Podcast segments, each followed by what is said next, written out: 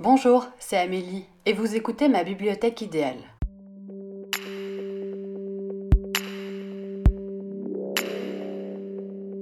Bienvenue dans ce quatrième épisode du podcast Ma bibliothèque idéale. Le but est de vous présenter les livres de ma bibliothèque qui me tiennent le plus à cœur en y incluant des anecdotes sur l'auteur ou sur l'œuvre.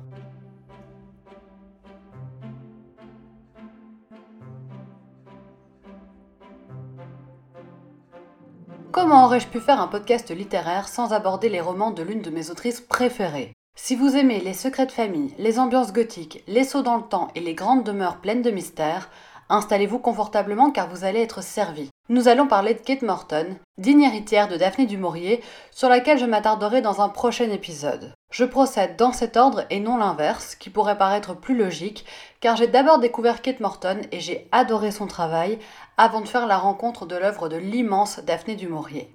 Kate Morton a écrit à ce jour six romans, qui ont été vendus à plus de 12 millions d'exemplaires à travers 42 pays du monde. Elle a publié son premier livre, Les Brumes de Riverton, à l'âge de 29 ans et il a très vite conquis le cœur de bon nombre de lecteurs.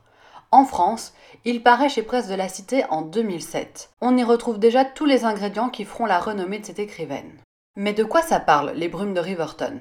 En 1924, un drame se produit dans la propriété de Riverton, au sein de la bonne société anglaise. Le poète Robert Hunter se suicide sous les yeux d'Emmeline et Anna Hartford, deux sœurs qui vont se tourner le dos à la suite de cet événement. En 1999, une réalisatrice s'empare de ce fait divers pour l'adapter en film. Elle veut creuser le sujet et obtenir plus de détails auprès de Grace, ancienne domestique à Riverton.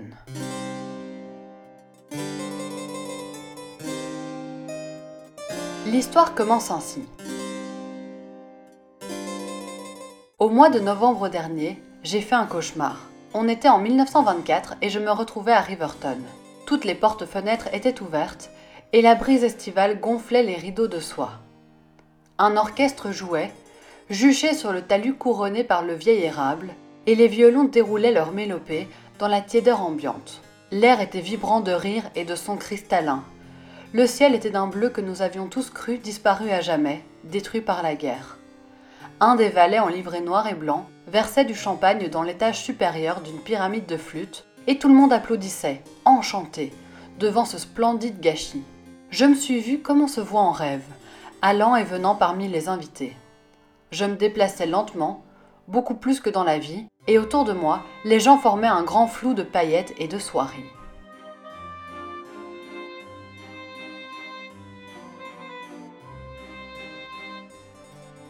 Dans cet incipit, on sent que chaque mot est bien choisi, que tout est millimétré, que rien n'est laissé au hasard. Les descriptions sont riches et nous embarquent dans la bonne société anglaise du début du XXe siècle. Presque tous nos sens sont mobilisés. On sent la brise qui s'introduit dans la pièce, on entend la musique et les rires, on voit la beauté du ciel et les tenues soignées des invités, on goûte le champagne qui coule à flot. Petit aparté, je sais, j'ai dit que je parlerais d'elle dans un prochain épisode, mais je n'arrive pas à m'en empêcher. Comment ne pas sentir tout de suite l'admiration de Kate Morton pour Daphné du Maurier dans cet extrait? En effet, ne vous rappelle-t-il pas étrangement le début de Rebecca, à savoir La nuit dernière, j'ai rêvé que je retournais à Manderley. Dans les deux cas, un rêve ramène les héroïnes dans le passé, dans une vaste demeure pleine de secrets. Dans cet épisode, nous allons nous centrer sur le lien presque passionnel qu'il existe entre Kate Morton et l'Angleterre et qui transparaît à travers les pages de ses romans. Les questions auxquelles je tenterai de répondre sont les suivantes. Comment se fait-il qu'une romancière australienne place toutes ses intrigues au Royaume-Uni Et d'où lui vient cet amour absolu? Kate Morton est née en Australie et a grandi au Mont Tamborine au cœur d'une nature luxuriante. Mais ce sont ses études qui l'ont menée vers l'Angleterre. En effet, elle a étudié les arts dramatiques à Londres. Pourtant, après cette escapade britannique, elle retourne en Australie pour y commencer un master en littérature anglaise. À ce moment-là, elle réalise que ce qu'elle aime par-dessus tout, c'est raconter des histoires et pas les jouer. Dans sa jeunesse déjà, ce rêve l'avait effleuré mais elle le pensait inaccessible. Comme elle le dit elle-même, j'ai toujours adoré les livres et énormément lu, si bien qu'intimidée par mes lectures, je ne me sentais pas capable d'écrire moi-même. Jusqu'au jour où ma sœur, alors adolescente, m'a soumis une histoire qu'elle avait écrite. Je me suis dit pourquoi pas moi? J'ai commencé à écrire.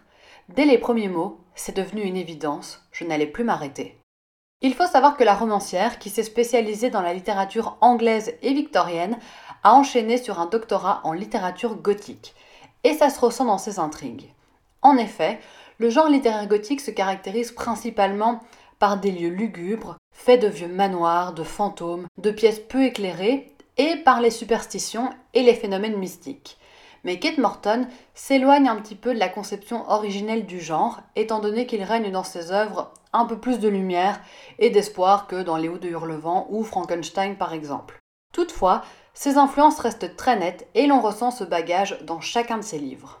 Va pour l'ambiance gothique donc, mais sur quel sujet se pencher? Outre ses connaissances académiques, Kate Morton a été influencée par sa mère, qui était antiquaire, et qui lui a transmis son amour pour les objets anciens. Petite, elle déambulait dans sa boutique et imaginait la vie antérieure du moindre petit bibelot qui passait entre ses mains. Parmi les choses qu'elle préfère, elle cite les mansardes poussiéreuses, les lettres égarées, les tissus en lambeaux, les jardins clos, le papier jauni, les photos anciennes, les portes sur lesquelles on peut lire Entrée interdite, les vieilles briques, les grilles en fer forgé, les contes de fées et le théâtre. L'autre obsession de l'écrivaine, ce sont les vieilles maisons, et cela se voit dans ses romans, comme l'atteste l'extrait suivant des Brumes de Riverton.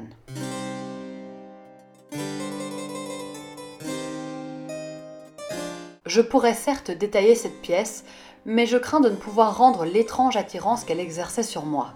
Elle était grande, rectangulaire, plutôt sinistre, tout en teinte délavée caractéristique des lieux laissés à l'abandon qui gardent leur côté bien séant. Elle dégageait une impression d'absence. On aurait dit un lieu victime d'un sortilège dans une très ancienne légende. Elle dormait du sommeil des malédictions faites pour durer cent ans. L'air y était lourd, épais et froid, comme suspendu. Cette demeure devient presque un lieu mystique dans le texte, et c'est le cas pour tous les romans de l'autrice. Il y a toujours une belle maison, un manoir, une grande propriété au cœur de ses intrigues. Et ces bâtisses jouent toujours un rôle à part dans les histoires, étant donné que leurs murs renferment de lourds secrets qui ne seront révélés entièrement qu'en tournant la dernière page. Kate Morton explique cet émerveillement pour les belles maisons par le fait qu'elle a beaucoup déménagé dans son enfance. Mais alors, pourquoi l'Angleterre? Déjà parce que les auteurs anglais fascinent l'écrivaine. Est-ce que je vous ai parlé de Daphné du ou pas? Blague à part, sa bibliothèque comprend aussi l'œuvre d'autres grands noms britanniques, tels que Dickens ou Blyton pour ne citer que. Dans son enfance, en les lisant, elle s'est forgée une image précise, un peu fantasmée, du Royaume-Uni et quand elle y a débarqué pour ses études, elle a su que ses a priori étaient exacts et que ce pays était tout à fait comme elle l'imaginait. De plus, sa fascination pour la littérature gothique marque aussi bien sa vie de lectrice que d'écrivaine. Et il faut savoir que ce type de littérature se situe d'ordinaire plutôt en Europe, et le Royaume-Uni se présente d'emblée comme un bon candidat, avec ses anciennes demeures, ses grands espaces sauvages, et sa température parfois peu clémente. En outre, la plupart des grands auteurs gothiques sont britanniques. Il est donc évident que Kate Morton est nourrie par diverses inspirations.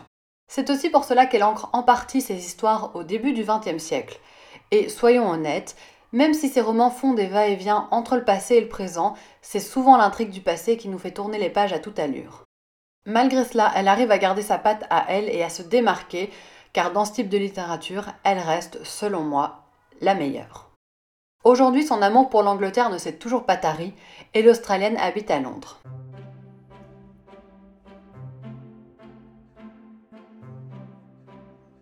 J'espère que cet épisode de ma bibliothèque idéale vous a plu. Si vous avez le moindre commentaire, remarque ou suggestion, n'hésitez pas à me contacter sur Instagram sur le compte amélie, ame.lit, et je vous lirai avec plaisir. A très bientôt